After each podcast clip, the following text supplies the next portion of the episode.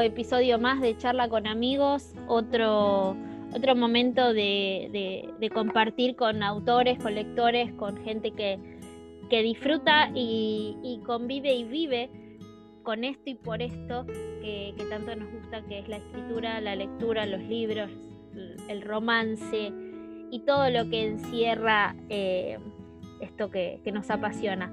Hoy me acompaña una autora muy especial, una, una persona que conocí hace un par de años ya, también estuvo en ese, en ese evento de, La Plata, en Amor, em, eh, sí, el Amor En diagonal. En diagonal, ahí está. Eh, y, y bueno, la conocí a ella, ese mismo día la conocí a Briana y a Mariela también. Ese día fue como un combo que conocí a un montón de autoras. Así que le voy a dar la bienvenida a Adriana Gualtieri. ¿Cómo estás? Hola, Eri. Un gusto. Estoy muy contento de estar acá con vos, compartiendo esta charla de amigos.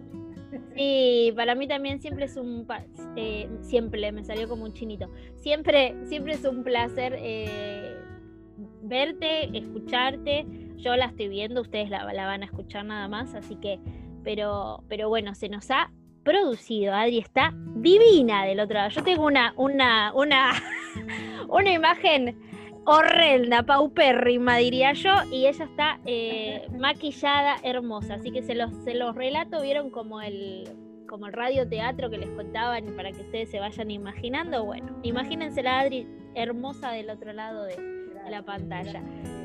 no, de nada.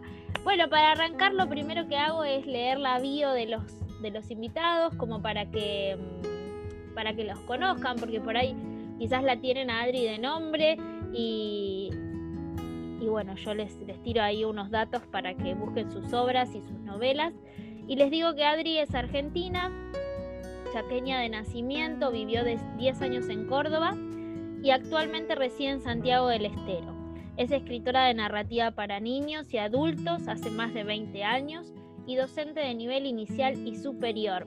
Docente, vamos, me cae muy bien la gente. Pero bueno, Adri, docente por siempre, no importa. Felizmente jubilada en época de pandemia. Mira, vos sabés que no sos la única. El otro día hablábamos con Camucha y Camucha también se jubiló este año, así en esta época de pandemia. Y, dice, o sea, como que, que, que, no que no parece, viste, como que en esta transición, que vos decís, no sé, si a vos te habrá pasado que te imaginaste como un, bueno, un corte y decís, bueno, ya está, viste, otra vida, pero esta pandemia como que arrasó y, bueno, no se vive de la misma manera o quizás como te lo imaginaste. Pero, pero bueno, Adri, no importa. Vos ya estás jubilada, te, me alegro por vos, a mí me quedan como 25 años todavía. Pero, pero bueno, docente es hasta siempre, siempre, así, que no importa. Se sigue eh, siendo en el alma. Así es. Bueno, les cuento también que además de, que lo, que le decía de, acerca de su de su historia con narrativa para niños y adultos. Es autora, además de Sophie, o Sophie, Sophie, como les, Sophie, como les decís, eh, lo decís vos, su primera novela publicada en 2016, Victoria en mayo del 2018 y Verónica en abril de 2019 por Editorial Antigua de Buenos Aires. Son, son parte estas tres historias de una trilogía que narran las historias de tres mujeres. En el 2008 fue becaria del Fondo Nacional de las Artes, obtuvo premios en concursos nacionales y reconocimientos de varias instituciones, publicó cuentos en antologías y revistas culturales. Su novela infantil, Aventuras en Villa Maravilla, fue declarada de interés cultural y educativo por la Honorable Cámara de Diputados de la provincia de Santiago del Estero y será publicada los próximos meses por la editorial Antigua también. Es mamá, abuela, esposa, le gusta cocinar para agasajar a su familia y amigos. Entre paréntesis, ya cuando caiga, cuando termine esto, le caemos a Adri, ya que le gusta cocinar para agasajar a, eh, y escuchar música. Y obviamente, creo que eh, esto que voy a decir, todos los que escribimos, leer es como nuestra nuestra pata fundamental. Así que si no te gusta leer, no sé qué, qué, qué, qué andas Claro, tal cual, tal cual, exactamente. Bueno, esa es Adri. Ahora le vamos a preguntar a ella, porque, o sea, esto es como, como, como digamos, su trabajo, todo su recorrido literario. Y, bueno, las bios siempre nos dejan entrever un poquito de lo que es la vida del autor. Pero vamos a ver cómo se define ella. ¿Cómo te definís vos, Adri? ¿Quién sos? ¿Quién soy? Bueno, soy una mujer eh, que, me gusta siempre los desafíos, que soy de emprender eh, cosas complicadas y difíciles como escribir una novela. Eh, me apasiono con lo que hago, así que todo lo hago con mucha energía, con mucho, poniendo todo lo, que puedo de mí. Soy, como dijiste, mamá, abuela y muy familiar. tengo tres nietas y, y, después tengo un montón de nietos del corazón. Ah, qué lindo. Que están allá por el sur. Ah, mira. Eh, eh, bueno, ¿qué, más te puedo contar? Que me gusta estar en mi casa, a pesar de que muchos están odiando esta pandemia porque los obliga a estar en, casa. Eh, yo no. A mí no, no, claro, no, no, no, lo, no lo vivís como un como un encierro por ahí, o decís, ah. Mi imposición, no, no me interesa si es imposición o no, porque yo la verdad que siempre estoy buscando algo para hacer, algo, algo para mantenerme ocupada y aparte me gusta la, vida tranquila. Lo que extraño es viajar, porque me gusta mucho viajar, pero bueno, también son tiempos, creo, ¿no? En estos últimos años yo, como decías hace un ratito, estoy jubilada ahora, desde enero, así que mi jubilación es nuevita y hasta el año pasado era, era un caos. Trabajar, viajar con los libros, escribir, eh, no parece, parece que uno lo hiciera así nomás, pero no. Yo siempre digo que escribir es un trabajo. Y, sí. y bueno, entonces soy una mujer que no, que no, no, no me quedo, no me quedo quieta vez le decía a la mía, ¿cuándo tendré tiempo de descansar? Y me decía, nunca, porque vos siempre estás buscando algo más para hacer. Claro, claro, es verdad. Es verdad eso, ¿viste? Ahora, bueno, uno hoy en día se, uno se da cuenta, bueno, con lo que nos pasa también, ¿no? Porque también es esto que estaba, eh, que estás diciendo me, me retrotrae a una, a una, no sé con quién hablaba, una amiga y, y decíamos, ojo con lo que se desea, porque uno a veces dice, ay, quiero tener todo el tiempo para escribir, para leer todos los quichicientos pendientes que tengo. Y cuando cayó esta, esta pandemia que nos, nos frenó la vida a todos, hubo gente que, bueno, no podía escribir, no podía leer, no podía, viste como decís, tenés el tiempo, tenés el espacio y, como que no, no encaja. Entonces, eh, también desearlo y querer estar también es disfrutarlo, ¿no? y, y tratar de, de, vivir ese tiempo para, poder hacer lo que realmente te gusta. Eh, totalmente, yo creo que a mí, quizás porque yo estaba concientizándome ya de que me iba a quedar en mi casa, pero eh, claro. muchos les costó administrar, administrar ese tiempo libre, ese tiempo en casa, y han quedado bloqueados muchos escritores. en mi caso yo seguí escribiendo. No, no sé qué ritmo, porque escribo, es como que no tengo horarios ahora. Claro. claro, claro. no tenemos horarios. Pero sigo escribiendo, o sea, mi, creatividad continúa, mis ideas, eh, bueno, y la parte social, que es lo que yo lo que más extraño es la, ¿no? Claro, claro. Lo cumplimos por estos medios. Exacto, sí, sí, sí, tal cual, tal cual. Creo que la tecnología vino a hacernos un poquito la, vida más fácil en este sentido, ¿no? A conectarnos desde otro lado.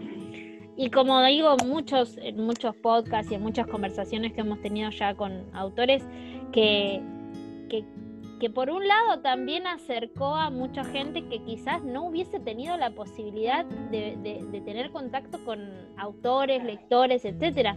O sea, meriendas a través de Zoom, em, presentaciones. Entonces gente que por ahí está en otros, en otros rincones del país que decís, no podría nunca venirse hasta Buenos Aires o, Córdoba o Rosario, que por ahí son los tres puntos más eh, más importantes para, para nosotros con, en cuestiones de libro, ¿no? Eh, no pueden, eso, esto también las, las acercó un montón, así que creo, ojalá que no se pierda, ¿no? Que, sepamos cómo balancear una cosa y la otra. a mí me permitió conocer autores de España, por ejemplo, de otros países que, quizás no lo hubiera podido conocer de otra manera, porque eh, inclusive a través de los grupos de los lectores que ellos invitan y, así voy conociendo. Y por otro lado me permitió llegar a lectores, a gente de, otros puntos del país. Antes yo sí viajaba, viajaba mucho, pero bueno, es una nueva experiencia y así la estoy viviendo como una nueva experiencia, ¿no? no como algo tan traumático. Me, me aflige sí el, el vínculo. La cuestión del contagio, de... Ah, sí, sí, sí, sí, sí. Sí, sí, totalmente, porque es un, problema. Claro, viviendo. Claro, claro, ¿cómo? Sí, no, la verdad que eso es lo que me parece que nos afecta más. Pero bueno, vamos a, como siempre digo, y me parece que me repito y me convierto en la repetidora serial, pero digo que el COVID no nos opaque las conversaciones, porque viste que hoy en día todo el mundo habla de lo mismo. Ya estamos como hasta acá de contar casos, de contar desafortunadamente. Así que hablemos de lo que nos compete, que nos encanta y disfrutamos un montón, que es la literatura, los autores, los libros y todas estas, eh, estos, estas joyitas que pasan eh, a través de, estos puentes que son los libros. Eh, Adri, decías, cuando te definías que sos una mujer que busca los desafíos, que como que te desafías a vos misma y vas buscando siempre hacer algo, algo distinto y dijiste que entre esas fue escribir una novela.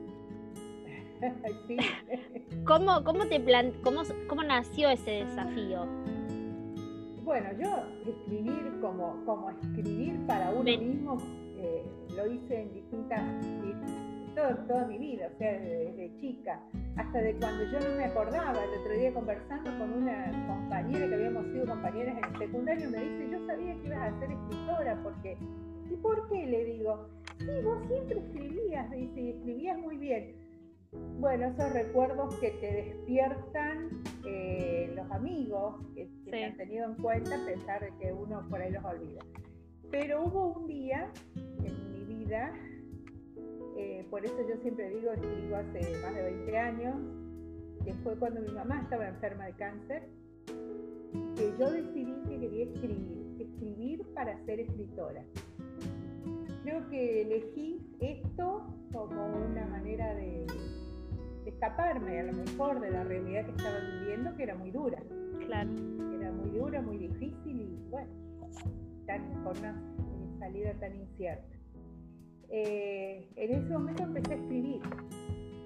Empecé a escribir cuentos y con la idea de, escribir una novela, sí, armando, buscando elementos, eh, leyendo toda mi vida he leído, he leído muchísimas novelas, pero sí, para mí yo lo planteo como un desafío a esto de escribir para que me lean, para que otros lean y que esto yo siempre, eh, yo escucho a otros colegas, gente que escribe, y cada uno tiene un, fin, digamos, para un objetivo de por qué lo hay, un porqué de, lo, que está haciendo. Y algunos dicen, yo quiero que deje una enseñanza, yo quiero que la gente dejar un mensaje, y yo siempre digo, no, yo quiero que la gente disfrute lo que lee. Para mí, yo leo y disfruto lo que leo ¿entendés? Entonces, quisiera que los lectores que se topan con mis libros puedan disfrutar de sus historias. Sean esas historias donde podés entrar como lector a la misma Y te atrapan. Parte, que te atrape y ser parte de esa historia. Sentís, y yo te estoy contando, que, están en corrientes, poder ver los detalles, los lugares, eh, vivirlos a través de los, personajes.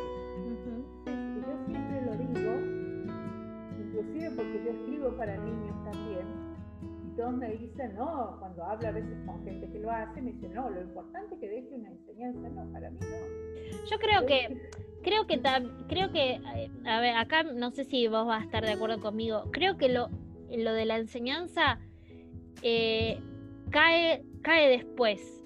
Creo que que quizás, o sea, bueno, en tu caso estás, estás, estás como aclarándonos que, tu objetivo es que disfruten, que, que se atrapen, que te atrapen, pero estimo que, tus historias, Adri, algo dejan, o sea, esa, esa como esa enseñanza, entre comillas, ¿no? Totalmente, o sea. No lo haces con ese objetivo.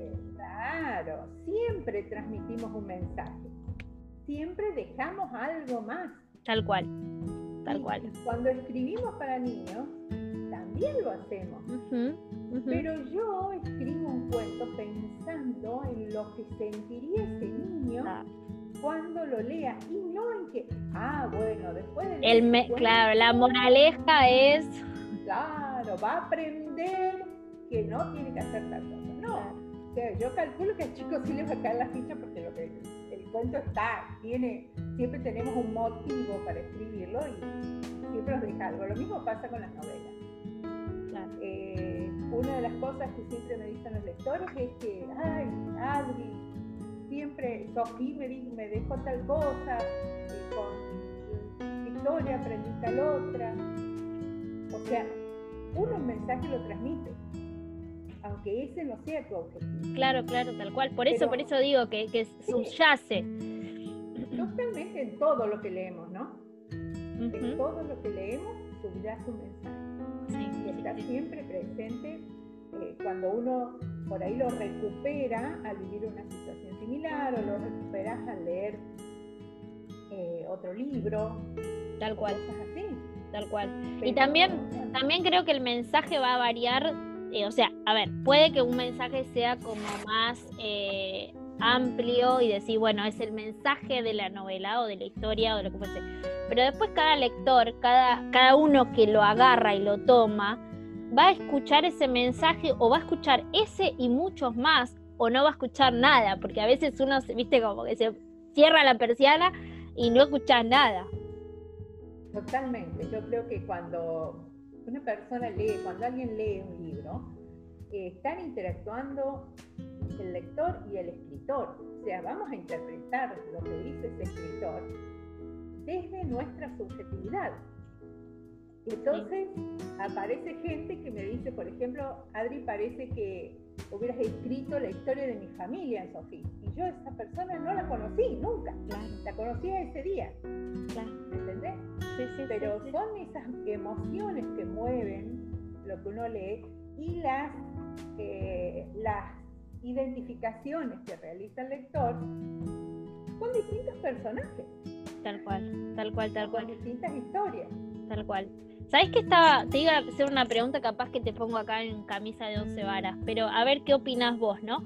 El otro día escuchaba una autora, una, autora española, eh, Elizabeth Benavent, diciendo que, eh, bueno, que esta diferencia entre el escritor y el narrador, digamos, porque vos recién dijiste que uno interactúa con el, eh, o sea, con el escritor y el lector, claro.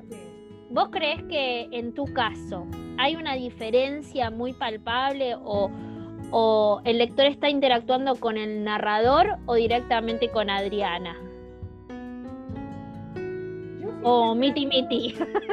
Sí, por ahí miti miti, porque yo siempre trato de objetivar la situación sobre la que escribo. Yo siempre, por ahí me preguntan, ¿es tu historia? ¿Eso le pasó a alguien que conociste? Sí. No. Yo de mis tres novelas te podría decir que no, no, no, son historias mías ni eh, de personas que yo conozco, son historias ficcionales realmente. Pero no puedo negar que en cada una hay una parte mía. Entonces, sí, los lectores están interactuando con, el, con Adriana escritora, con la que escribe, o sea, o, con la historia. En realidad, que es lo que yo pretendo, que interactúen con la historia que estoy escribiendo. Pero en esa historia, y sí, hay detalles míos, hay preferencias, hay, hay gustos, qué sé claro, yo. Claro. Por ahí de claro, cosas que se cuelan, ¿no? En, en, el, en el medio. Inconscientemente.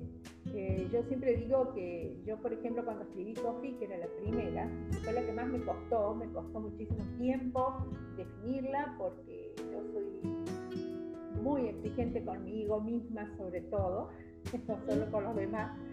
Y entonces pretendía algo que esté bien hecho, que sea lo mejor que yo podía ofrecer y mi inexperiencia de escribir novelas.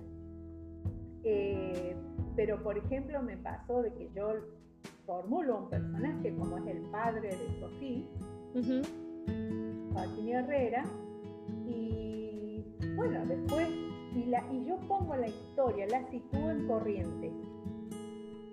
Yo soy chaqueña, viví en Resistencia, no en ese tiempo, antes, porque yo siendo joven, a los 20 años me voy del Chaco, pero yo la sitúo en Corrientes, alejándola de mí, de mi realidad. Justamente porque no quería que la que digan que se pegue, claro, se pegue, claro. Se despegue la historia. Sí. Pero al, al ver después, tomando distancia de, de, lo que escribí, el padre de Sofía, por ejemplo, bueno, es como si hubiera hablado de mi papá. Claro. Es que eh, eso, eso te iba a preguntar, porque hay cosas que por ahí uno las hace deliberadamente. Por ejemplo, no sé, no sé, voy a poner un ejemplo tonto, ¿no? Te gusta la lluvia, ¿no? Que tengo un amigo que le encanta y, para él es como, viste, eh, siempre tiene que estar la lluvia, llueve. O, un personaje que fume, no sé, porque si sos fumador, que fuma. Eh, hay cosas que por ahí uno las pone como guiño y porque te gustan, ¿no? Pero hay cosas, como vos decís, que se, se cuelan y que, y que se escapan y que después, como te pasó a vos, que decís, ah, mira, esta es, es súper, eso es magia para mí. Totalmente, es algo mágico, porque cuando vos lo descubrís sin haberlo puesto intencionalmente, yo no estaba, no dije, voy a describir a mi papá, o voy a poner las características que tenía mi papá en este personaje Sí hay guiños, por ejemplo, a mí me encanta el jazmín, el perfume del jazmín y flor del jazmín, entonces en las tres novelas vas a ver que el jazmín aparece. Está bien. Aparece, de una manera u otra. Está muy bien. Es un pedacito de mí, digamos, que, me gusta, me gusta ponerlo. Eh, fue como un guiño, está en la trilogía. Está bien, está bien, esas cosas me encantan. Porque a veces uno dice, a mí me pasa lo mismo, el mate y el mar siempre. O sea, en novela que yo escriba o historia que ah, va a haber alguien que tome mate y va a haber, el mar tiene que estar en algún lado.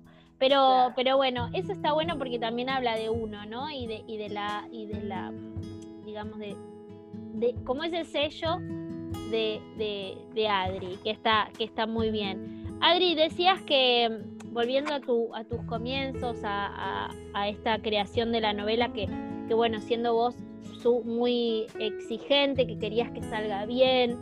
Te llevó mucho tiempo.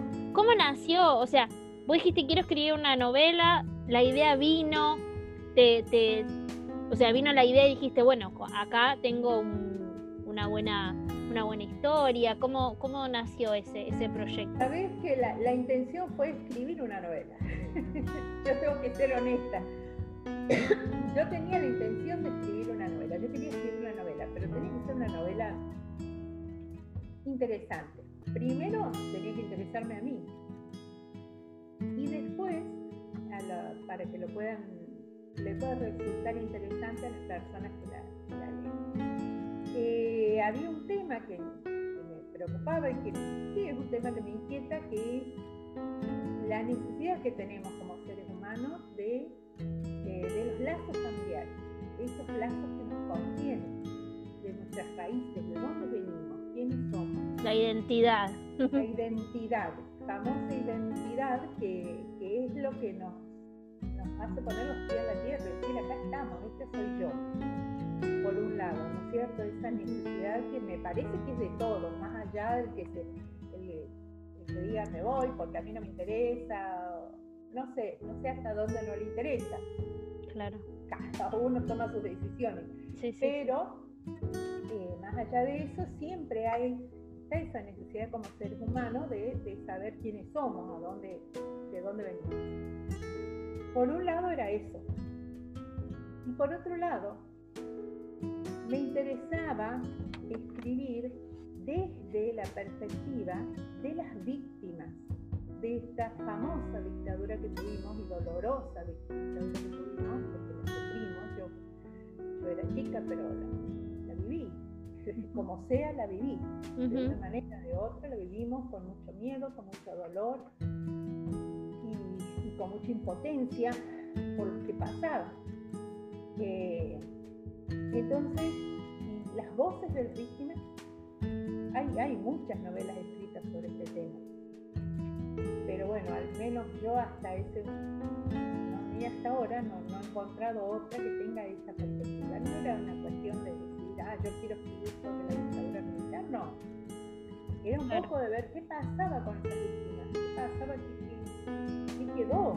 O sea, sí, mi papá desapareció, yo me crié con mi mamá o con mi abuela y Claro, y me parece, me parece, Adri, que vos decís, bueno, hay muchas, hay, hay muchas, eh, hay muchos libros, mucha, bueno, hay mucho material. Me imagino que te debes haber cruzado con un montón de cosas que, que bueno, primeramente tristísimas y dolorosísimas, porque, porque bueno, ¿no? Como vos decís, fue una época muy dura para, para la sociedad, para nuestro país y para para parte de Latinoamérica porque también no fue como una oleada de, ese momento fue horrible para, para muchos países. Pero mm, pero no romántica. Porque vos decís hay mucho material pero yo no bueno eh, si me equivoco acá me, me crucifican mátenme pero no conozco no conozco otra otra autora que haya planteado una novela romántica con este marco Así que me parece que es como, como también eh, algo interesante, porque es una época que, de la que se habla mucho, pero nosotras escribimos poco. Claro. ¿No? Bueno, yo sé que Gabriela Exilar tiene, después de Sofía salió una novela de Gabriela que habla sobre el tema, no la leí, así que no puedo... Ah, mira, no sabía. Pero eh, sí, o sea, a mí estas cuestiones, yo no, Sofía me abrió un mundo nuevo, un mundo de lectores que yo desconocía. Y estas cuestiones de las clasificaciones, eh, vos escribís histórica, vos escribís romántica, vos escribís, es como que los mismos lectores van diciendo, ah, Yadri, pero tu novela es romántica o, tu novela... Eh, yo creo que me parecería imposible casi, se podría decir, escribir algo donde no esté el amor. Y sí, nos atraviesa. nos atraviesa. El amor en, distintas formas. Entonces, si se quiere, Sophie tiene, tiene una historia romántica que, atraviesa todo el libro prácticamente. No solo una, más de una, porque la historia de los padres es el romance y en pleno, en pleno problema tan crítico digamos, también está, está presente. Pero el amor que ella tenía por ese padre que nunca conoció,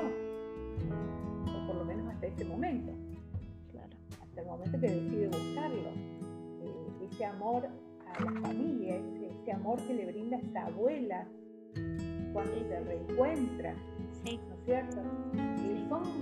el amor, no sé, para mí es algo que suaviza todas estas aristas de dolor eh, que aparecen en las historias, en los libros. Sí, en la vida, en la vida. En la vida. Porque básicamente, claro, o sea, lo que estamos haciendo, Adri, es contar, es contar historias de vida también, ¿no? Porque vos decías, eh, hablando, hablando de, esta necesidad de, hablar y de contar lo que había pasado con estas víctimas, qué, pasó, cómo siguieron sus vidas. Eh, es también darle voz a, un montón de, personas, a un montón de gente. Y como vos decís, y sí, el amor nos atraviesa y creo que el amor es lo que nos hace levantarnos cada día y atravesar todas las aristas de los dolores y los problemas y toda la porquería que, nos cruzamos, porque sin el, si no tuviésemos amor, y como vos decís, en todos los ámbitos de, la vida, de familia, de amigos, de, parejas, de, lo que sea, de trabajo, de lo que sea, claro, eh, no, no, no podríamos vivir. Claro, eso que nos fortalece. exacto. Nos fortalece y nos, nos permite seguir viviendo. Eh, yo en las tres, las tres novelas, obviamente que el amor está presente. El amor está presente. Y en Sofía específicamente aparece un hijo de un militar, como es Fermín, y aparece Sofía como hija de un desaparecido. Yo no, quise tomar, no, no tiene intenciones políticas. Yo no quiero avalar ni una teoría ni la otra. No, no es mi intención contar desde una mirada humana. Claro. ¿Eh? De la historia. Cómo la, la, podría, la, deben haber vivido, cómo podrían haber sentido, quizás está relacionado con lo que yo misma sentí. Claro. Un poco lo que yo pongo en esos personajes. Claro. Hubo víctimas, no hay ninguna duda, y más allá de las cuando hablo de víctimas no hablo solo de la gente que desapareció. Sí, no, no, sí, sí, sí, te entiendo, porque... familia. Sí, y, y, todo, y todo aquel que lo sufrió y que lo, y lo, que lo padeció en distintos ámbitos, ¿no? Exactamente. Sí, sí, sí, sí. Sí, tal cual. Por ahí eh, yo investigué muchísimo y tomé algunos hechos. Intentaba buscar hechos que no fueran tan conocidos. Porque lo, lo otro, o sea, era imposible no hablar de, de las madres de Plaza de Mayo, por ejemplo. Claro. Pero pero eso no, no, tenía que ser lo único. Yo quería colocar cosas, datos que no fueran tan conocidos y creo que lo logré porque hay gente que se acerca, me pregunta sobre esto, sobre el otro, que, que, aparece en la novela. Adri, ¿te sorprendiste con algo que hayas encontrado en el camino que hiciste? Ah, mira, esto no lo sabía, o aprendiste algo nuevo.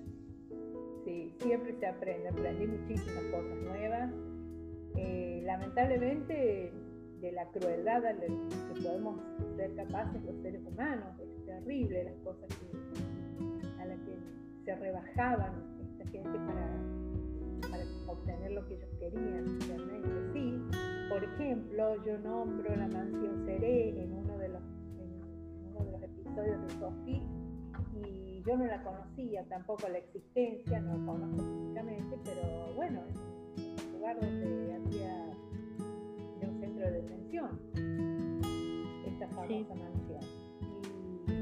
Y, bueno, cosas así. He leído muchísimo, Para los tres libros, creo que eh, Sofía y después Victoria también me llevaron a.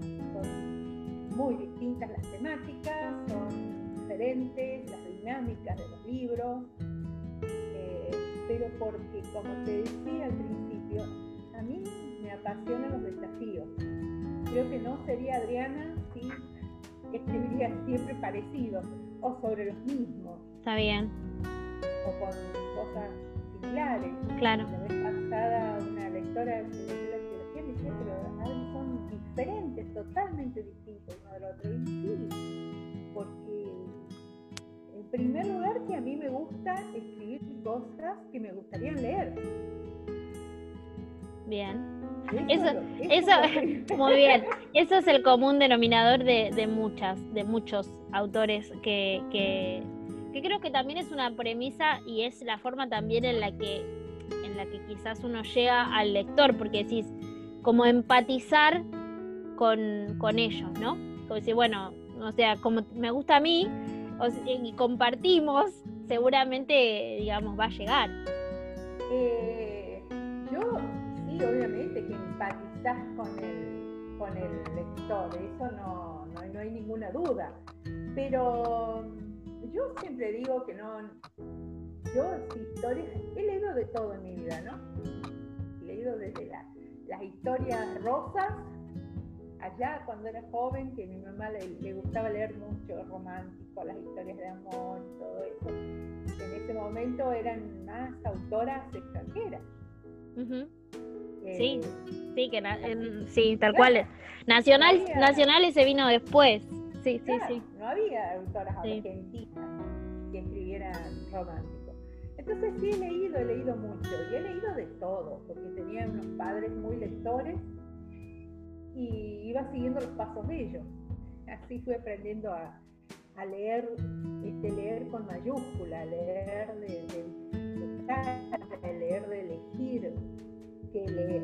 Y leo, hasta actualmente también lo hago, diferentes tipos de libros.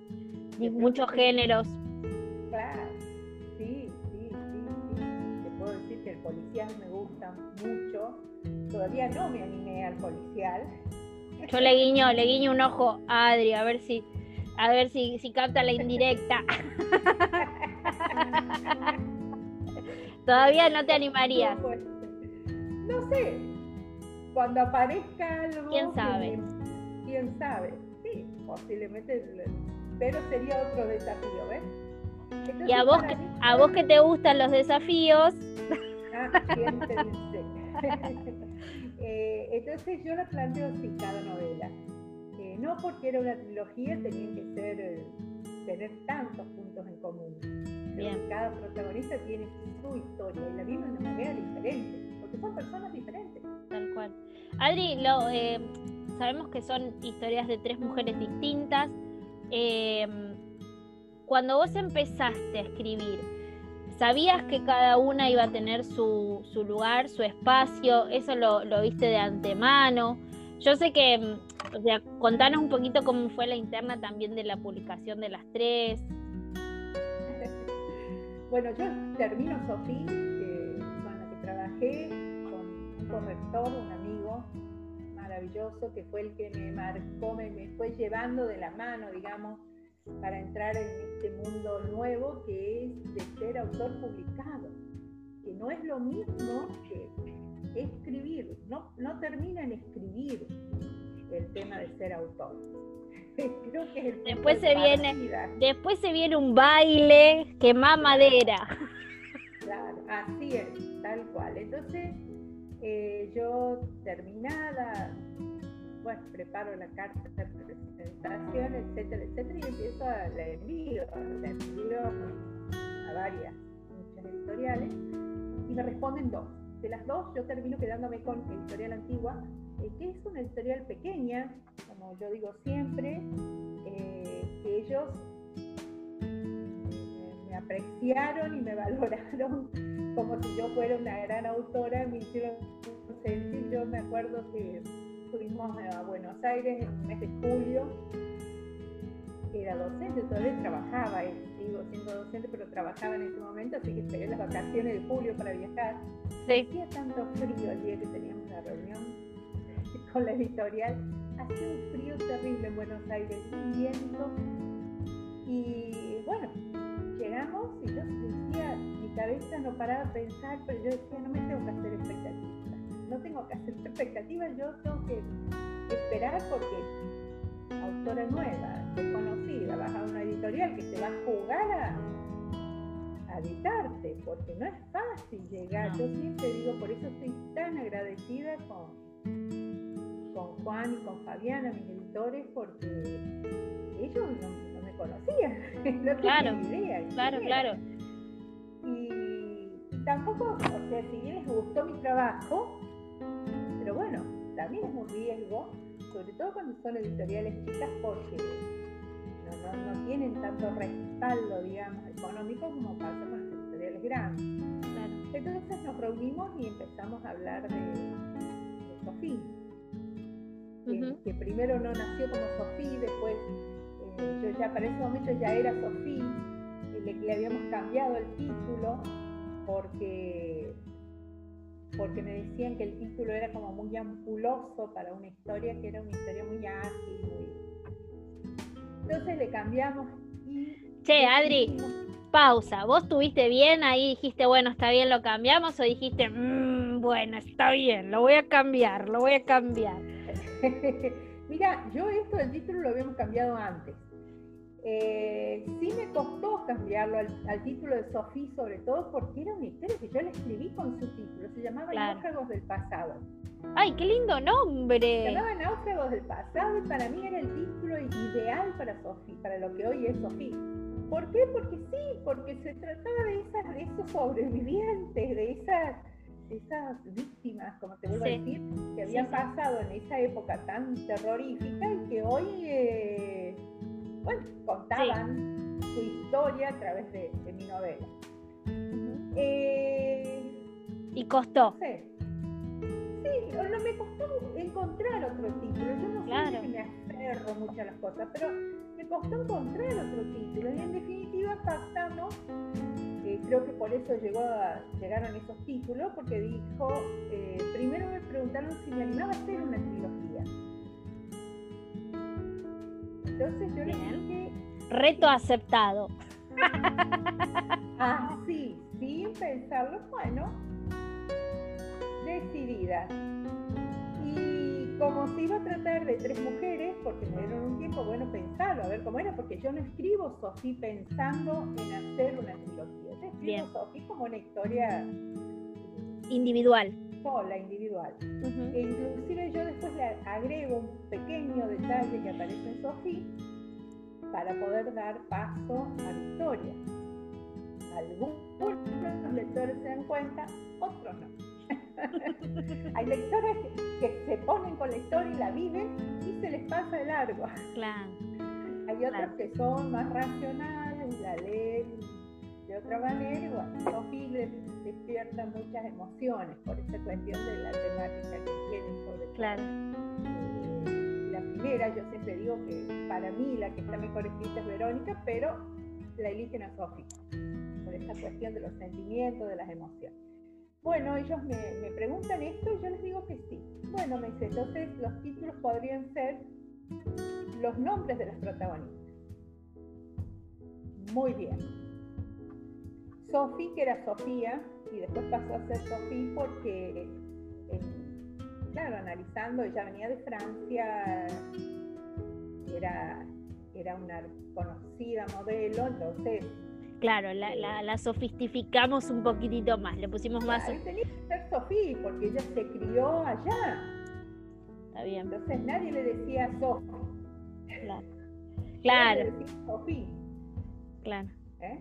Sí. Eh, entonces, eh, yo busqué los nombres, los tres nombres que están puestos, en función de las características de estas personas. Sofía busca saber en la historia, parece. Victoria es esta mujer fuerte, decidida, hasta fría muchas veces, que quiere triunfar. Por eso es Victoria. Bien. Y Verónica es esta Verónica, es la que, la que busca la verdad. ¿No es cierto? La verdad para, para salvar a las mujeres de su familia. Eh, y así fue que elegimos los títulos. Y ellos de tal manera se, comprometen y se juegan, como me decía la vez pasada, eh, una chica en Córdoba me dice, pero escuchame, la confianza que te tuvieron que, ellos de una te publicaron las tres tapas, como aparece en Sofía. Sí. Y le digo sí, sí, porque fue como un acuerdo. Bueno, ya estaba, yo iba a cumplir con lo mío y ellos iban a cumplir con lo Y entonces desde el primer momento nació la trilogía. Cuando el público, cuando los lectores la conocen, el público conoce la existencia de Sophie, sabía que venían dos mujeres más atrás. Bien. Eh, hablando, perdón que te interrumpa, pero hablando de mujeres, ¿no? De, decís de, de, de Sofía, de, de Victoria y de Verónica. O sea, elegiste, bueno, dos, esta pregunta tiene dos partes. Primero, esto de, de que si es deliberado tu, tu elección eh, de, mujeres fuertes y de, y poner el, género femenino, en este caso, ¿no? Sacando de, cuestión de género y esta cosa que, se habla muchísimo hoy, sino también de, querer traer personajes eh, de mujeres diferentes, decididas, más fuertes. Si fue deliberada tu elección y con esto es si te rodeaste de mujeres en tu vida como ellas. Bueno, te la doy vuelta la pregunta. Dale, primero. Sí, sin duda, sin duda que crecí rodeada de mujeres fuertes. Sin duda, yo miro mi historia y ahí aparece. Creo que, mis mujeres de los libros tienen características de mujeres. Pero eso es como, como decir, negar mi historia sería. Eh, por otro lado, sí, yo tomo la decisión que sean tres mujeres. Eso lo decido yo, porque en eso sí, la, editorial nunca me ha impuesto nada. posiciones, ni nada, ni temáticas, ni mucho menos. La que escribe soy yo y ellos me respetan mucho. Por eso te digo que siempre agradezco el respeto que, ellos tienen hacia mi trabajo, yo como escritora. Eh, yo decido que sean tres mujeres y yo quiero mostrar estas tres mujeres fuertes, así, diferentes. Porque fíjate que, eh, bueno, Sophie, que es el ideal, es una joven de 23 años, Victoria anda por ahí un poquito más. Y con Verónica, ahí fue otro desafío, una adolescente. Yo eh, propongo una adolescente diferente. Ella es muy diferente al, grupo al que pertenece, al grupo etario, a sus compañeros, y sin embargo, cómo lleva adelante su vida, no necesariamente porque tenga un, defecto, tenga un problema físico, tenga, no sé, tipo de cosas, pero es diferente. Y ella logra triunfar a pesar de eso que por supuesto, sobre todo en la adolescencia, es una cosa que nos marca. Sí. Muchas veces. Definitivamente, definitivamente. Sí, sí, sí, sí. Entonces el desafío era eh, que esta jovencita también pueda ser una mujer fuerte. Qué bueno, qué bueno eso, porque sabes que me parece también que hablando de, primero decíamos de, este tema de, de tratar cuestiones que nos que, necesitamos hablar como, como, sociedad, como nación, eh, que necesitamos como sacar afuera un montón de, de, mierda, valga, la redundancia, eh, valga el, perdón la expresión, pero bueno, es lo que nos pasó. Y, y también el tema de, de, de darle voz, como decía antes, la adolescencia es algo que también está como, viste, bueno, vos sos, docente y sabés cómo de lo que hablo, ¿no? De, que, a veces uno, uno este, este mensaje de, bueno, los pibes, viste, bueno, como eh, no, no saben, no saben lo que quieren, como viste esta, esta cuestión de, indecisión y de que a veces no es así hasta que no te encontrás con, ellos y no los tratás, no sabes. Eh, y también es darle, darle esa voz a, a las adolescentes que, que en ese momento de nuestra vida, como vos decías, nos encontramos tan perdidos, porque obviamente es el momento, y mirad cómo todo tiene que ver con todo, y te conecto todo lo que estás diciendo, con la identidad, con la búsqueda de quiénes somos, porque la adolescencia es eso, es ese proceso de encontrarnos, de encontrar nuestra voz, de encontrar qué es lo que queremos, hacia dónde queremos ir, dejar atrás lo que nos hace mal y agarrar lo que nos hace bien o no, Totalmente de acuerdo, sí. Eh, yo ideé esta idea, eh, perdón, ideé esta historia con quería que sea una adolescente. Ella es una adolescente rompe los parámetros de, la adolescencia, no sé, actual, podríamos decir de alguna manera. Es un libro que está situado hace dos años, o sea, no es un libro que está situado en la antigüedad. No. Pero muestro cómo se puede ser distinto sin la necesidad de ceder para ser aceptado en los grupos, por ejemplo. Eh, vos sabés que tuve una experiencia en 2000, cuando fuimos el año pasado a, Buenos Aires, tuve la colegio, ay, se me fue el nombre, ya me recuerdo, en la, en la bibliotecaria de un colegio se comunica conmigo por, por privado, un tiempo Sí. antes, Juan B. Justo, y me dice eh, que me quería conocer porque una alumna de ella había ido a preguntar si tenía Sofía, porque la había empezado a leer en la casa de la abuela y lo quería terminar de leer. Había ido a las vacaciones de julio a la casa de la abuela y le quedó el final, digamos, y quería leer. Sí, Entonces ella, asombrada de que una chica de 15 años le vaya a pedir mi libro, se comunica conmigo. Y bueno, nos pusimos a conversar y qué sé yo, y le digo, bueno, cuando vaya a Buenos Aires no tengo ningún problema en ir a conversar con los chicos. Yo, el rol docente no se deja nunca, creo. Eh, así como ese, tengo un montón de experiencia en Santiago, en el hermosa, hermosa. Es como, Claro. como unir dos pasiones, ¿no? Exacto, exacto, unir los mundos y que, y que desmienten, como vos decís, esos dichos populares, a los chicos no les interesa nada, a los chicos no tocan un libro, es mentira. Bueno, en esa experiencia que fue fabulosa, maravillosa, podría decir, eh, la, la escuela, bueno, dejamos tres libros, quedan, ellos compran tres libros para la biblioteca. Bueno, me dice después la chica, me manda, dice, te voy pasando el parte de lo que va pasando con tus libros. Les encanta Sofía, pero los enoja que lo terminan muy rápido.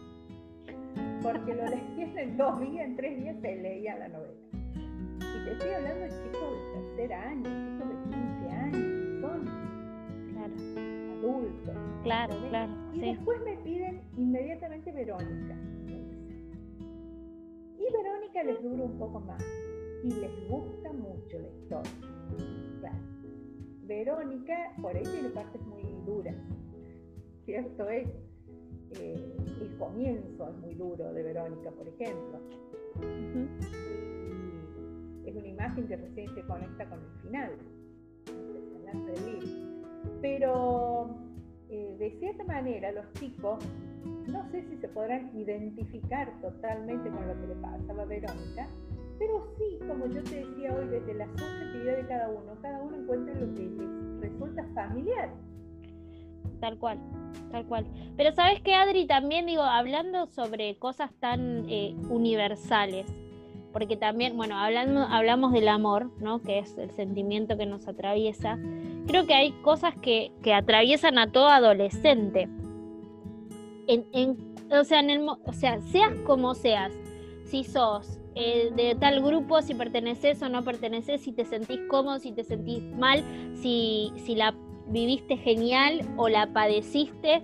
Creo que la adolescencia nos marca como, hay, tiene cosas que, que, cada uno se va a sentir identificado. Por eso decía que está buenísimo que se hablen de estas cosas porque también ayuda quizás o no, como vos decís, ¿no? La subjetividad de cada lector toma lo que, lo que necesita o no. Eh, pero también para darle, darle lugar a aquellos que, que, que- que están en un, en un como en un limbo, ¿no? Como eh, para qué lado voy, quién soy, esto que hablábamos, todas las preguntas que se hacen. Me encanta cuando hacen esas cosas los autores que, como vos decís, que, que aceptan desafíos y se, y, y se cuentan otras historias. eh, que, no, que, que se alejan mucho de, de este, de estos clichés de historias de- de amor o de historias de vida que, que, que, que nos encanta, porque la realidad es que también nos gusta leerlas, porque es así, no vamos a decir, ah, no lo leemos, no, porque nos gusta. No, Pero, pero, yo no, yo no desvalorizo. no, no, tal cual. historias Son diferentes, nada más. Tal cual, tal cual, tal cual, tal cual. Son diferentes y también creo que el lector hoy en día está buscando este tipo de, nosotros por lo menos como, como lectoras argentinas, me parece que estamos buscando eh, personajes diferentes, eh, no solamente femeninos, porque también hablamos de la voz de la mujer, sino también los masculinos, ¿no? Dimitificar toda esta, esta posición del hombre, los conflictos también, que no pasa que si tiene plata o no tiene plata, o si se va a Miami o si se va a... eh. Sino que pasa por una búsqueda personal, por el amor propio, un montón de cosas. Totalmente, yo siempre digo que amé escribir Sofía, por supuesto. Es, mi primera novela, es algo que no, no me voy a olvidar nunca. Fue un proceso larguísimo, larguísimo, me llevó muchísimo tiempo, porque yo trabajaba más de lo que trabajaba en los últimos tiempos, entonces el tiempo para escribir, mis hijos eran más chicos y bueno, requerían otros otras atenciones, pero corregirla me llevó muchísimo tiempo.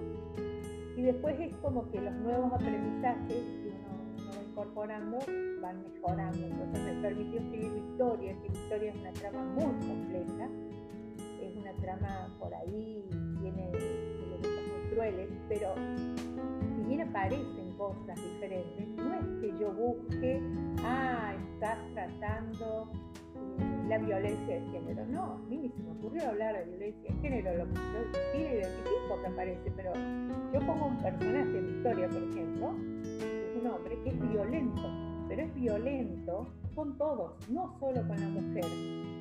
¿Entendés? Es violento con un animal, es violento con otras personas.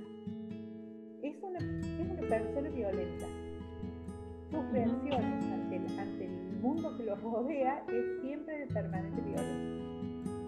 Eh, una novela que tiene muchas idas y vueltas. Una vez una amiga me decía, ¿cómo hiciste para tomar, tocar tantos temas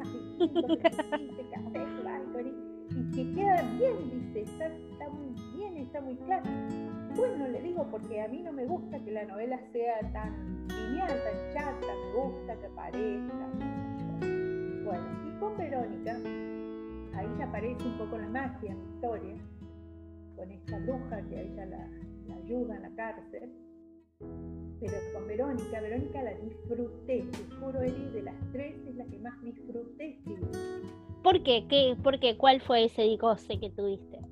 Fue como eh, más libre.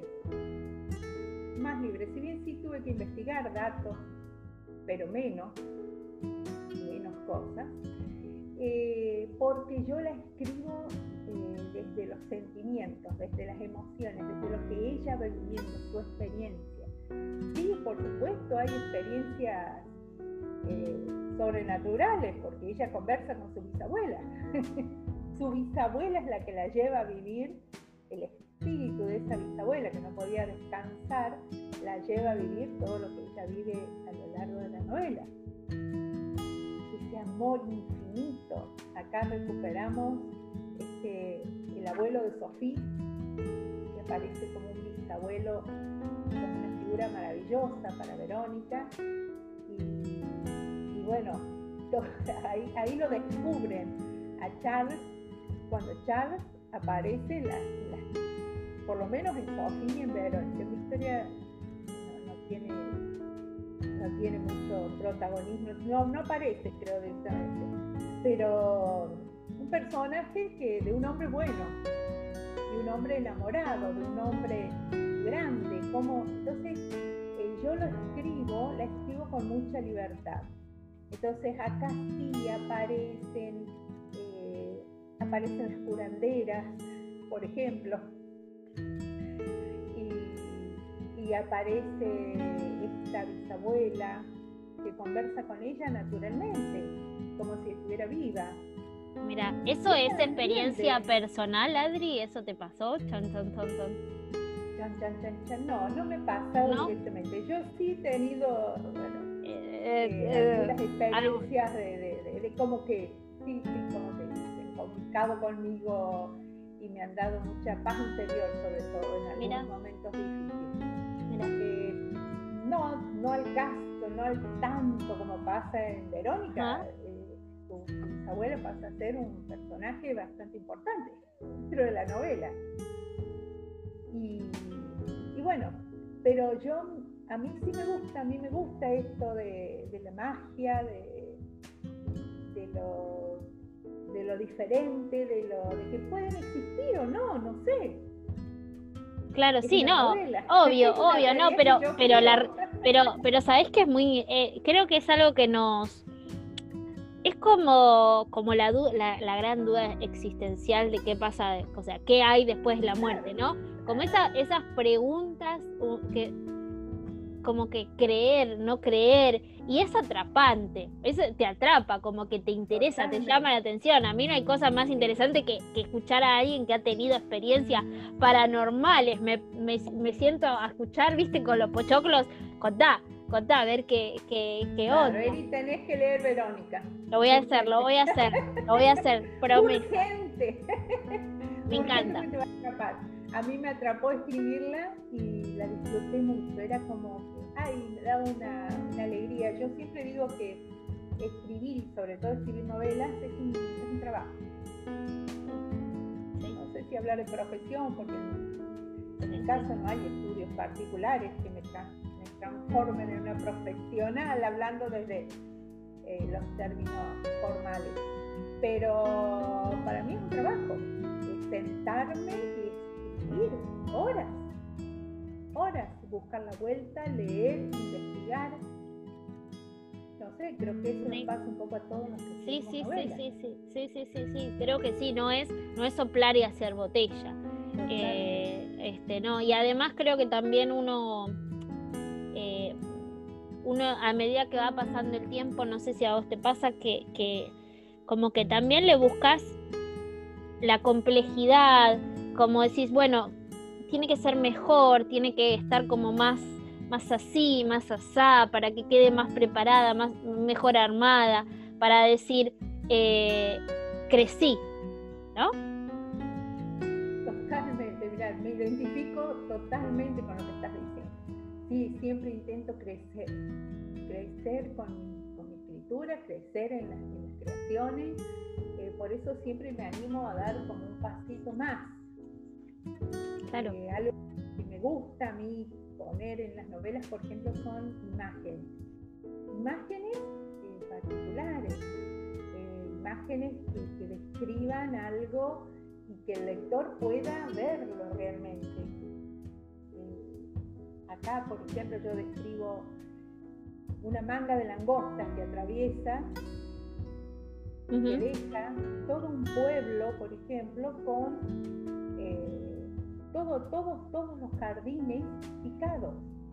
Es como, eh, yo pongo en la novela, es como si fuera el funeral de los jardines. Claro. Porque eh, desaparecieron, en un segundo desaparecen las flores, las plantas, todo, quedan los palitos de las plantas. Pero eso es algo que en realidad sucede. Sí. Sucede en los, lugares donde tenemos esa plaga se atraviesa y se lleva todo, digamos, destruye, no se lleva, destruye todo. Eh, y bueno, a veces me, me gusta, me gusta poner esos detalles en, las novelas. Sí. Eh, como una manera de que creo que nos vamos dando a conocer un poco más. Claro. En realidad es que no todos conocemos. No, no, no, tal cual, tal cual. Y creo que cada uno tiene, tiene como vivencias muy particulares y y no solo contextuales en el sentido en el, en el, en el lugar que, en el que vivimos, porque qué sé yo, yo puedo hablar de Merlo, que es el lugar donde estoy, y, y pues quizás vos no sabés algo que pasa acá o que, o que es una cosa que, y vos desde tu lado, también es dar a conocer un y, y, enseñar, ¿no? Que, que, hay, que hay un montón de cosas para, diferentes. Esa, exacto, tal cual, tal cual. Yo no podría, o sea, si me costaría más ubicar un adolescente en Merlo, por ejemplo, salvo que, por supuesto, quizás lo podría lograr, pero muchísimo. Claro, tal cual, tal cual, tal cual. Vos mencionabas la mansión Seré, yo la tengo cerquita de acá a la mansión Seré. esté cerca. Cuando vayan por allá me, me, llevas a conocer. Hacemos una visita. Hacemos aparte está muy lindo, muy lindo lo, lo que hicieron en la mansión Seré con, eh, con, el, con, el, espacio, digamos, ¿no?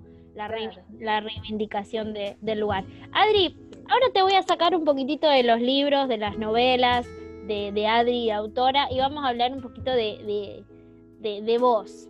Eh, la primera pregunta es, eh, ¿cómo, ¿Cómo fue, hablando de la adolescencia, yo lo hago con la infancia, pero te voy a preguntar de la adolescencia, ¿cómo fue Adri de adolescente? Uy, yo siempre digo que fue una de las épocas más felices de mi vida, yo fui una adolescente feliz.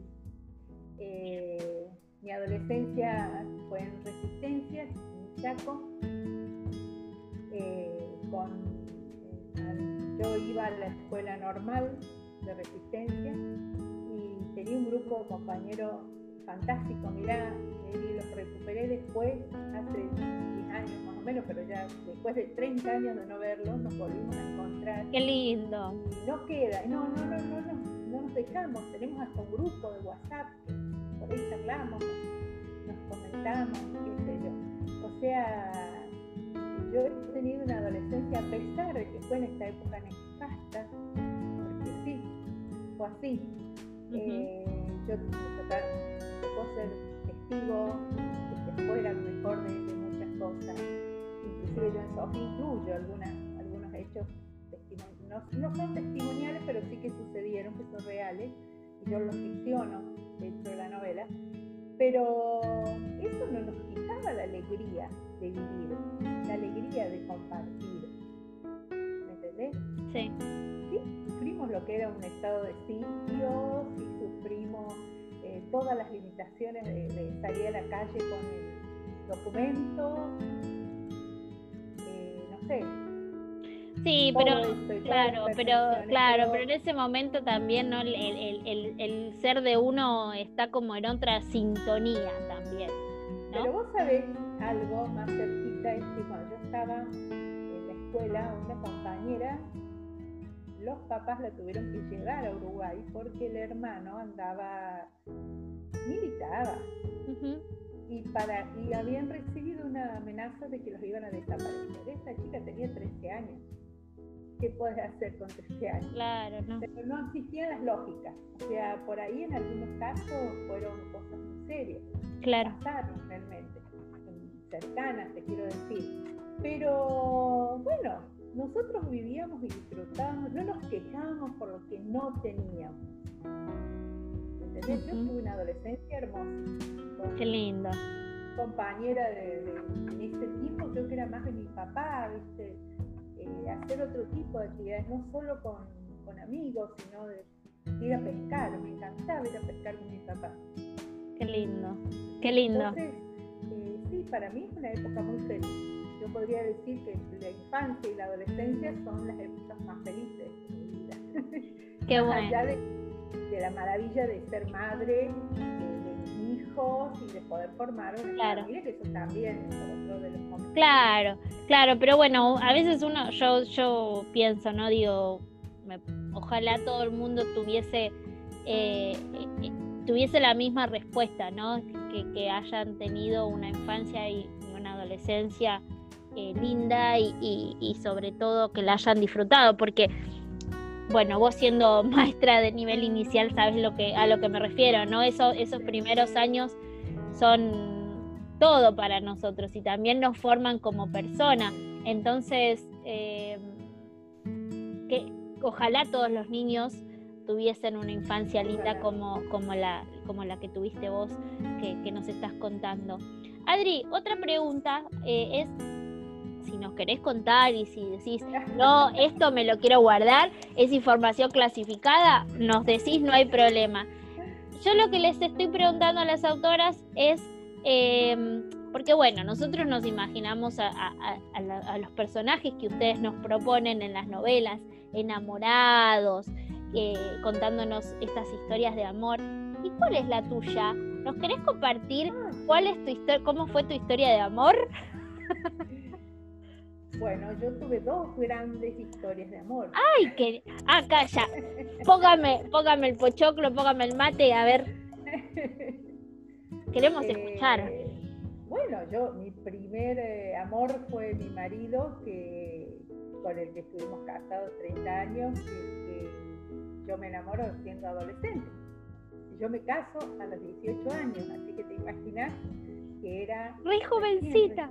Sí, recién salida de la escuela secundaria. Eh, no sé, no sé por qué esas ideas que uno tiene a veces, él era más grande que yo y ese deseo de, de formar una familia. Yo a los 19 años tuve mi primera hija, así que hoy tengo hijos grandes. Claro, claro, claro. Era otra época, era otra época era, también. Era otra época también, ¿no? Porque mis papás, nunca, mis, mis padres han sido padres que nos han invitado mucho a, pensar, a hacernos cargo, a dejarnos decidir sobre muchas cosas y esta fue una que yo decidí y ellos aceptaron y nunca me dijeron que no. Eh, bueno, pero después quedé viuda. Ah, mira. Entonces, eh, lo conocí a Daniel, que ustedes lo conocen a Daniel, que siempre claro, Claro, sí, sí, sí, sí, es el fotógrafo oficial, es, el chofer. es un amor, él siempre está acompañándome, nosotros nos conocimos eh, hace nueve años. Mira. No nos separamos más, son como esos amores instantáneos, ¿viste? Ajá. Eh, tengo una, seguimos teniendo una gran historia de amor Qué lindo. nosotros nos conocimos, nos unieron las letras. Por eso yo no puedo renegar nunca de esto de ser escritor. Mira vos. Nos unieron, nos unió en un encuentro de escritores que, se, hubo en Tucumán en el año 2011. Yo hacía dos años que estaba viuda y había dejado de escribir, había dejado de escribir así como la escritura me ayudó en el dolor de todo lo que pasó con mi mamá, ahora me había bloqueado totalmente. Y bueno, yo que soy resiliente, eso no tengo ninguna duda, claro. Eh, buscaba, apareció, este me invitan y apareció la oportunidad de, de volver a este mundo de la escritura que a mí me fascinaba y nos conocimos en Tucumán, ahí, y no nos separamos más. ¿Y él, él, él es de, dónde es él? Es de Río Negro. Ah, mira. Él vivía, en realidad vivía en Carmen de Patagones, frente a Viedma. Claro. La ciudad, están ahí, en la, última, la última ciudad de, sí, de, Buenos, Aires. Buenos Aires. Sí. Y trabajaba en Río Negro. Él tenía su vida ahí, tiene sus hijos ahí, y él ah, también lo habían invitado y decidió ir. Bueno, las vueltas de la vida, ¿viste? Eh, ¿Qué sé No, nunca diría que teníamos esa intención al asistir. Claro, claro, claro. el destino lo tenía preparado para ustedes. Las cosas se dieron así. Ahí nosotros seguimos juntos porque nos fuimos a, a pasear por el norte, me acuerdo. Viajamos como una semana más, juntos bueno, salvo breves interrupciones, después ya yo tuve un tiempo en Río Negro y después nos vinimos a vivir a Santiago y acá estamos. Qué lindo, qué linda historia de amor, Adri. Sí, y sabes que, sabes que también me, encanta que te hayas dado la oportunidad también, ¿no? De, volver a, al ruedo, digamos, porque no, no, no sé, o sea, uno habla de, boca de jarro porque como bueno, uno lo ve de afuera, no cada uno lo vive distinto, pero digo, eh, no debe haber sido nada fácil también como volver a abrir eh, tu corazón y, no, no, no, no, fue fácil, pero bueno. Pero se dio. Estas cosas se dan. Sí. Estas cosas se dan y a veces también pasa que uno tiene la intención, pero no la, la decisión de volver a estar con otra persona. ¿eh? Yo tengo amigas ahí me decían, ay, pero bueno, pero vos, ¿cómo? Y yo no, no, no, no, hay una cuestión de, no de intención solamente quiero estar con alguien, la, cuestión es la decisión. De decir, bueno, también cedo, también me acomodo, también, bueno, hay, no existe una persona ideal que va a venir a, al mundo de uno. Son dos personas que conviven, Dani. Tal cual tiene sus preferencias, pero nosotros, yo no puedo decir que no sea una excelente persona. Y bueno, un hombre maravilloso que está a mi lado y que ustedes lo ven siempre, siempre sí. es así, es muy tranquilo. Sí, él es re copado, él es re buena onda, re buena onda. Es el como Germancito, como el vendedor oficial, viste, como el, el, el que está ahí, muy bien, está muy bien, muy bien, me encanta. Me encanta. seguimos, seguimos enamorados, seguimos, ahora vivimos solos los dos en Santiago y estamos chochos, bien, contentos. Qué lindo. Eh, nos tocó compartir momentos difíciles, con todo. Y, bueno, siempre hemos sabido estar uno al lado del otro, creo que es lo, Sí, creo que, creo que esa es la, eso es lo fundamental, ¿no? Como encontrar un compañero o una compañera que, que esté ahí al lado de uno y que, sin que, viste, como esta cosa de la media naranja que se viene como que, bueno, vos sos mi otra mitad, ni no. No, pero a, como a, crecer los dos y a caminar juntos, juntos a la par, como decía Papo. Imagínate, exacto, sí, canción de Papo. E imagínate que no es lo mismo que cuando uno es joven y claro. los proyectos son distintos. Claro. La vida es distinta, la propuesta es distinta. Uno es distinto a medida que va pasando. Uno es distinto. Y uno también ya tiene otras ideas, otras prioridades, ya no es, en mi caso, la, la, familia feliz, los hijitos, la casita, no, ya tenés, eh, qué sé yo, yo con Dani contra, he, compartido toda esta vida literaria, por ejemplo. ¿Él sigue, él sigue escribiendo? ¿Él también escribe? Él escribe cuentos, eh, sí, a veces, como él tiene distintas cosas que le gustan, aficiones, eh, le gusta mucho la fotografía, así que está más inclinado hacia la fotografía, pero sí, sí, por ahí escribe cuentos también. Le gusta escribir cuentos con mucha ironía, así que siempre te regala una sonrisa con sus cuentos. Eh, y bueno, eso, eso está bueno. Eso está bueno porque encontrar a alguien primero no sé si él te lee a vos y bueno, claro, se, deben leer, se deben leer. Eso está buenísimo porque hay gente que, que o sea, hay parejas que, por ejemplo, eh, no te leen. No, Dani es mi primer lector. Mira. Él es el primero que lee eh, las historias cuando no las termino, digamos. Ese es tu lector cero, eh, como le dices es mi lector. ¿Sí, Adri, y te da? Sí, obvio, con sus opiniones directas. O sea, eh, yo no, no, no creo en eso de las adulaciones, de que todos están perfectos, todos no, no, no, no existe eso. Y no sirve tampoco. No, no, no, no. Si querés crecer no te sirve.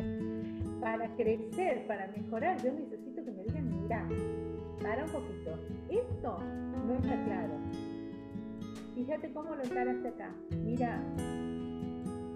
Bien. Eso es lo que, lo que te ayuda. A mí me ayuda la crítica. La crítica que me puede ayudar a mejorar. Tengo un corrector que también él me dice, pará, alguien ya, acá esto, explícalo, porque no lo conoce, no sabe de qué estás hablando. Claro.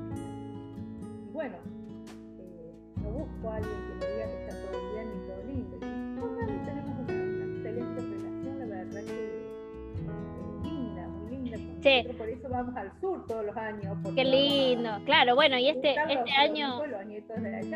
Este año te, te, quedaste más tiempo, te, tuviste, te tocó quedarte como, no sé, como un mes estuviste allá, ¿no? No, estuvimos de marzo a mayo, dos meses estuvimos. Claro, porque justo, justo te agarró. claro, porque nosotros normalmente íbamos en enero o febrero. Este año como yo ya no trabajaba, decidimos ir en marzo porque, porque teníamos más tiempo, tiempo libre. Yo no tenía que volver a la escuela. Claro, claro, claro. Con, la, con la coincidencia de que se desató esta pandemia, el, el aislamiento los primeros dos meses estuvimos en, en las grutas, ¿no? ¿Estabas? No, no, en las grutas no, estaba en el y el Cóndor. Nosotros ah. vamos ahí porque los hijos de Dani viven y en Patagonia algunos. Entonces, eh, estamos a mano, digamos, y, amo al mar. Este año se me había cumplido mi deseo de, estar frente al mar. Teníamos, estábamos en un departamento frente al mar. Qué lindo. Encima el mar del sur es tan lindo. Es bello, es bellísimo. el color, de, el color del, del agua es maravillosa. Sí, la verdad es que. Fíjate que en eso no tanto, porque es la desembocadura. Ah, claro, no. Claro, claro, ahí no. Eh, ves el agua turquesa un poquito más lejos. Pero bueno, pero es un mar maravilloso. Sí, el mar, el mar en, en cualquier lado es lindo. En cualquier lado creo que, que, es como, viste, no sé si vos sos de, eh, porque viste que hay dos, eh, tipo el, equipo montaña y el equipo mar. Eh, yo soy del equipo mar, o sea, dame mar a mí, no me la montaña. Bueno, está bien un ratito, pero. claro. la montaña, ¿no? Yo cuando vivía en Córdoba todos los fines de semana vamos a la montaña porque sí me gusta. Eh, pero el mar me, apasiona, el mar es... Aparte, ¿sabes qué pasa, Eri? Que yo nado, yo me meto al mar. No soy de que voy al mar para estar en playa. Yo, lo yo, yo también, yo soy igual. Disfrutamos del agua. Del agua, sí, sí, sí, sí. Yo si no voy a ir al mar para estar este año que estuvimos en marzo, por ejemplo, y que no, no nos pudimos bañar todos los días porque ya el clima, hay días Pero bueno, por lo menos ir descalza y meter los pies. Claro, sí, sí, sí, sí, yo soy igual, yo soy igual. De, el agua siempre. Adri, la verdad, la verdad que ha sido un placer enorme charlar con vos. Eh, me encanta, mm, bueno, primero descubrir, descubrir tus historias, tu historia, eh, conocerte un poco más, eh, que digamos, la premisa y el objetivo de estas charlas, ¿no? De, llegar a, ustedes, a los autores desde otro lado, traspasar la obra, traspasar su proceso creativo, traspasar la creación, los personajes y toda esta cosa que a veces hablamos mucho y, que les preguntamos un montón de veces y, llegar como a esa al núcleo, ¿no? A, ese a, esa persona que está detrás de, todas las historias. Así que te súper agradezco que, que, estés acá con nosotros compartiendo hoy. Espero que, lo hayas disfrutado vos también. Muchísimo, Eri. Yo lo he disfrutado un montón porque realmente estoy charlando con una amiga. Eh, estoy mil, miles de, gracias te tengo que dar, todo mi agradecimiento por que siempre me tenés en cuenta, me invitás y eso para mí es maravilloso. No, pero ¿sabes qué, Adri? Yo te voy a contar una cosa también que, porque porque la gente no lo sabe, obviamente no lo sabe porque no lo contamos, pero yo le voy a contar que una vez, yo cuando recién empecé a escribir mi novela, Adri fue la, la única que me ayudó a eh, cómo presentarme ante las editoriales. Me acuerdo que ella, sin conocernos, creo que nos vimos después de lo de La Plata, ella me mandó cómo se hacía una carta de presentación, cómo tenía que hacer, me mandó la de ella para que yo haga la mía. Así que nada, Adri, agradecidas estamos las dos. Yo un placer de, haberte conocido y, no me olvido nunca de, la gente que, que, da, que da manos, jamás. Sí, Eri, pero bueno, yo lo doy de corazón y lo di y lo olvidé, no, no, no no, yo sé, yo sé, yo sé, yo sé que no, yo sé que no, pero por eso te digo que esto, esto también es. que te haya servido. Sí, sí, sí, sí, Eso es. Después ya depende, viste, es una, es un, guiño, una manito. Después ya depende de, cada uno, de, los caminos que uno va eligiendo y cómo, sí. y cómo decidís vos que sea tu camino de escritora, porque no todas aspiramos a lo mismo. Yo siempre digo, Yo, o sea, me dice, ¿vos querés estar en una editorial grande? Sí, me gustaría estar en una editorial grande porque sí que me va a leer más gente. Claro, tal cual, tal cual. Sí, no pasa, no pasa por una cuestión de ego. Económica, no pasa por ser ah, la gran escritora. No, tal cual. No, o sea, yo escribo como escribo y trato de mejorar último que hice, estuve trabajando, fíjate, en un ensayo que no tiene nada que ver con la, ficción que escribimos siempre, pero me propuse escribir un relato sobre las mujeres de Santiago del Estero en 1820 y toda esa época, de 1810 a 1830. Fue rescatar muchísimo material de documentos, todos documentados, entonces me dio muchísimo trabajo y me costó más que una novela, ¿no? me imagino, porque la novela por ahí la podés ficcionar un poco y eh, ahí tenés... Nada de ficción, nada de ficción. Claro. Acá esto es...